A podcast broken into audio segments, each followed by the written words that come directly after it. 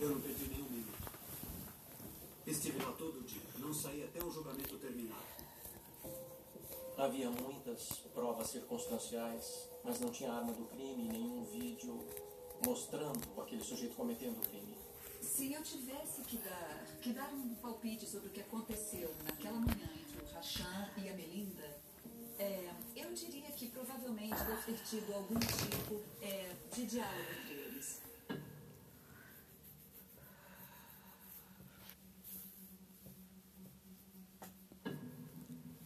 Dia, o dia vai ser cheio. O seu cartão e sua chave estão no cofre.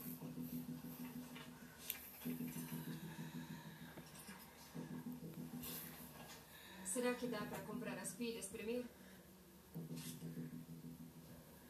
Acredito que ela deve ter achado que não tinha escolha. Ela já tinha dado muitas chances para ele fazer o trabalho dele, sabia que tinha mulher e filhos e isso deve ter pesado na decisão dela.